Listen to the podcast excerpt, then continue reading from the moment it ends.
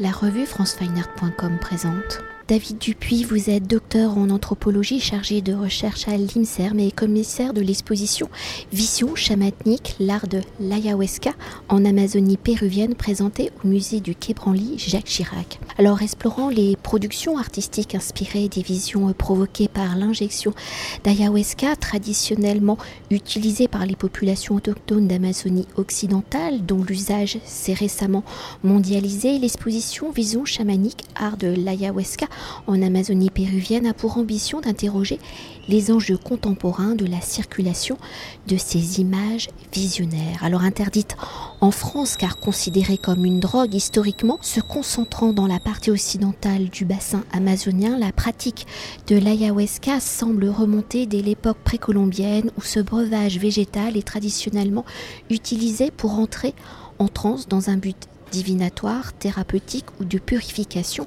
occupant ainsi une place centrale dans le rôle des sociétés d'Amazonie occidentale. Alors par ses propriétés hallucinatoires, sensorielles et visuelles, l'ayahuasca est également utilisé comme un vecteur d'inspiration Alors pour mieux appréhender les propriétés hallucinatoires de l'ayahuasca historiquement, quelles sont justement les premières traces et témoignages de l'ayahuasca, breuvage d'origine végétale? Quelles sont les plantes qui permettent sa composition? Et comment prépare-t-on ce breuvage? Sa fabrication est-elle déjà conçue comme un rite chamanique?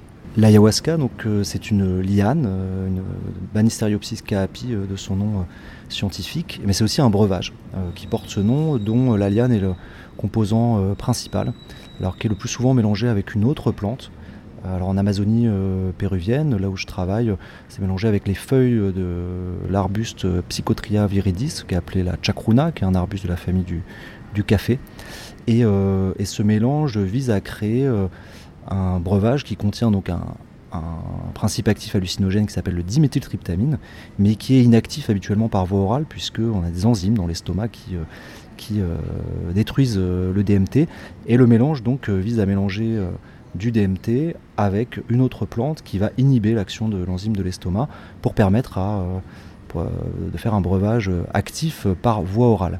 Voilà, donc c'est donc un breuvage qui implique toujours plusieurs plantes, au minimum deux. Après, on peut ajouter d'autres plantes selon les guérisseurs, les traditions. Alors, c'est un breuvage qui est utilisé par un nombre important de peuples en Amazonie occidentale à diverses fins. alors, évidemment, de chamanisme. Alors, aujourd'hui, le chamanisme est très associé à la thérapie, mais on peut aussi l'utiliser euh, dans le cadre de pratiques euh, bah, de, de, favoriser la chasse par exemple, où on va aller euh, rencontrer l'esprit du gibier pour négocier avec lui le fait qu'il mette à disposition davantage de gibier pour les chasseurs ou pour la sorcellerie, la guerre ou la magie amoureuse. Donc il y a beaucoup d'applications dans les cadres des pratiques des chamanismes autochtones ou aussi de ce qu'on appelle le courant d'Erismo, les chamanismes métis urbains. Alors on ne sait pas exactement de quand date euh, l'usage de, l'ayahuasca. Il a été euh, rapporté assez tôt par euh, des premiers observateurs, des jésuites, et c'est à partir du 19e siècle que la recherche scientifique s'intensifie pour commencer à identifier les composants du breuvage, ses principes actifs. Donc c'est toute une histoire qui est présentée effectivement dans l'exposition, l'histoire scientifique de la découverte progressive de l'ayahuasca pour poursuivre hein, l'exposition explorant la vision artistique provoquée par la prise de l'ayahuasca, par ses propriétés hallucinatoires. Donc historiquement, à partir de quel moment l'ayahuasca est-il entre guillemets, un détourné de sa dimension divinatoire pour entrer dans un processus de création artistique, dans ce détournement Comment l'ayahuasca est-il devenu un outil de création, l'outil définissant un courant artistique? Si aujourd'hui l'ayahuasca est élevé au rang de patrimoine culturel de la nation depuis 2008 par les communautés natives de l'Amazonie par son pouvoir dans le processus de création. Au départ, l'ayahuasca a-t-il été utilisé comme une forme d'acte politique d'affirmation d'une communauté, d'une culture autonome et singulière? Alors je ne sais pas si on peut parler de détournement, puisque justement euh, euh, c'est quelque chose qui a frappé euh, beaucoup d'anthropologues qui ont travaillé en Amazonie, notamment en Amazonie péruvienne, c'est que lorsque les anthropologues interrogeaient les autochtones sur l'origine des motifs hein, iconographiques qui ornent les objets du quotidien ou les objets rituels, chez beaucoup de peuples qui faisaient usage de l'ayahuasca, les autochtones répondaient qu'il s'agissait simplement de, motifs qui étaient perçus dans l'expérience visionnaire suscitée par l'ayahuasca. Donc il y a un lien qui a été fait très tôt euh, par les autochtones euh, entre expérience visionnaire et représentation iconographique. Euh, ça a intrigué d'ailleurs beaucoup d'anthropologues, puisque les, anthropologues ont une approche plutôt culturaliste et donc ont plutôt tendance à penser que l'art et l'expérience hallucinogène est façonné par la culture, et là les autochtones venaient dire quelque chose d'assez contre-intuitif pour un anthropologue qui est que finalement euh, c'est pas euh, la culture qui façonne l'expérience hallucinogène mais l'expérience hallucinogène qui façonnerait la culture.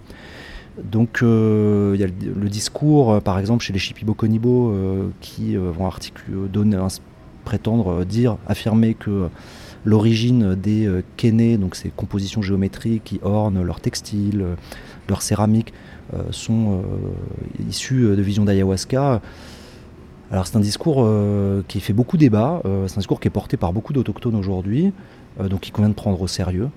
Mais il y a aussi des travaux scientifiques qui ont souligné le fait que les Kénés existaient sans doute chez les Shipibo-Konibo avant l'introduction de l'ayahuasca chez ce peuple.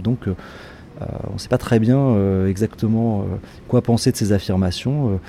certains suggèrent qu'il s'agirait là d'une adaptation du discours des autochtones à euh, ce qu'ils perçoivent de la demande occidentale, des touristes occidentaux, dont ils ont, bien compris que ce qui intéressait le plus euh, les, euh, les, gringos, les occidentaux, c'est l'expérience hallucinogène, et peut-être auraient-ils associé leur iconographie à l'expérience hallucinogène bah, afin de favoriser le commerce de leur artisanat. Voilà. Donc plusieurs hypothèses, c'est en débat, mais en tout cas, aujourd'hui, de nombreux autochtones, notamment les Shipibo-Konibo, affirme que les kénés euh, sont, euh, donc ces formes géométriques, euh, sont inspirées directement de l'expérience de l'ayahuasca. Après, on a vraiment un courant artistique à proprement parler, c'est-à-dire de personnes qui se pensent comme artistes, qui produisent des œuvres qui correspondent au format de ce que nous on appelle art en Occident, le tableau, la sculpture, et qui sont produits à destination du marché artistique, hein, notamment du marché international. Et ça, ça émerge assez récemment, dans les années 80, 90, avec notamment le travail du, peintre, euh, premier grand peintre visionnaire, Pablo Amaringo, qui d'ailleurs euh, peint euh, ses visions à l'invitation d'un anthropologue, Luis Eduardo Luna. Et, du succès du travail de Pablo Amaringo va naître ce courant de peinture visionnaire amazonienne qui rompt avec l'art autochtone de plusieurs manières. D'abord par la place qu'il accorde à la figuration. La figuration est plutôt absente traditionnellement de l'art autochtone d'Amazonie et euh, également par le fait que ce sont des œuvres qui sont euh, produites à destination d'un marché. Euh, donc on est vraiment dans des logiques de production artistique qui s'insèrent dans le marché de l'art. Voilà, des choses beaucoup plus classiques par rapport à ce que nous connaissons. Et justement, pour rebondir sur vos derniers propos, est-ce qu'on peut parler actuellement d'une école de ces artistes issus de ces peuples autochtones qui utilisent l'ayahuasca? Oui, tout à fait, puisque bah, Pablo Marengo, euh, suite au succès de son, de son travail, a fondé une école euh, qui s'appelle Usco Ayar euh, à Pucallpa, donc en, Amazonie péruvienne. Et beaucoup de jeunes de la région se, ont trouvé une vocation d'artiste et sont venus se former dans son école. Et il y a aussi d'autres artistes qui, à partir des années 90, ont commencé à se rendre à Lima pour perfectionner leur art, faire connaître leur travail.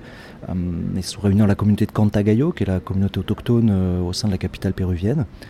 Euh, et, évidemment, ces artistes travaillant ensemble, étant issus d'écoles parfois communes, il y a des codes esthétiques hein, qu'on retrouve, notamment l'usage de la couleur, hein, des couleurs très vives, certaines thématiques visuelles qui reviennent beaucoup, comme les kénés, les formes géométriques, l'anaconda et toutes ces images qui euh, forment un peu voilà, le, bagage commun euh, de ce courant.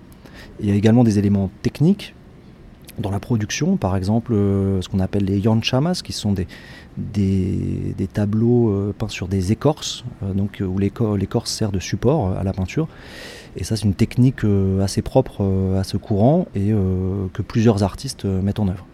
Et nous allons déjà euh, conclure euh, notre entretien, l'usage de l'ayahuasca euh, ayant dépassé hein, les frontières de l'Amazonie par l'émergence du tourisme dit chamanique. Quels sont justement ces artistes qui ont exploré les propriétés de l'ayahuasca et comment les artistes occidentaux se démarquent-ils des artistes autochtones?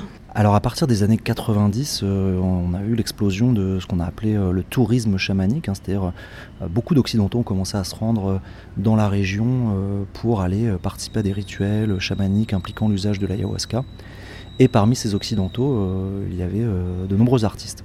et ces expériences ont souvent influencé le travail de ces artistes, que ce soit un travail littéraire comme William Burroughs qui se rend très tôt en Amazonie pour prendre l'ayahuasca dès les années 50, euh, ou un travail pictural, euh, ou encore de l'art digital. Donc euh, on a maintenant aujourd'hui quand même beaucoup d'artistes qui sont influencés par leur expérience de l'ayahuasca ou par l'expérience du DMT, donc ce diméthyltryptamine, le principe actif de l'ayahuasca dont je vous parlais tout à l'heure, qui est aujourd'hui disponible voilà, sous une forme de synthèse, qui est parfois fumé par, par certaines personnes, et donc ça donne une expérience proche de l'ayahuasca euh, voilà, euh, qui dure une dizaine, quinzaine de minutes avec une expérience visionnaire assez, euh, assez forte et assez marquante. Et voilà, ces expériences ont influencé de nombreux artistes. Alors, le premier, sans doute, c'est William Burroughs, donc qu'on présente dans l'exposition, et on essaie de montrer comment ces expériences ont influencé ces formes de création littéraire. On a aussi des peintres comme Alex Gray, Robert Venosa, donc essentiellement des peintres nord-américains et aussi beaucoup d'artistes de la jeune génération, souvent initialement formés à la peinture, qui euh, euh, optent plutôt pour euh, les nouvelles technologies, l'audiovisuel, l'art digital. c'est un courant émergent qu'on donne à voir dans l'exposition également, qui est assez important, où bah, ces jeunes artistes vont mobiliser l'art digital avec cette idée que finalement bah, l'audiovisuel, par le mouvement notamment qui permet, est beaucoup plus proche de l'expérience visionnaire que des, formats beaucoup plus, euh, qui donnent des images beaucoup plus fixes telles que le tableau. Euh, donc euh, on a beaucoup d'artistes nord-américains. la plus grande figure est sans doute Alex Gray. et on présente aussi dans l'exposition le travail de Yann Kounen, un cinéaste français qui travaille avec les Shipibo depuis plus de 15 ans maintenant, et dont les expériences qu'il a pu faire chez les Shipibo Konibo avec l'ayahuasca ont beaucoup influencé son travail cinématographique. Il a notamment été euh, l'un des premiers à tenter de reproduire, euh, de représenter par le biais euh, d'images de synthèse les, visions d'ayahuasca et plus récemment par un dispositif de réalité virtuelle qui est mis à la disposition du public dans l'exposition où là propose une expérience très immersive de l'expérience visionnaire par le biais de la réalité virtuelle. Merci beaucoup. Merci à vous. Cet entretien a été réalisé par franceweiner.com.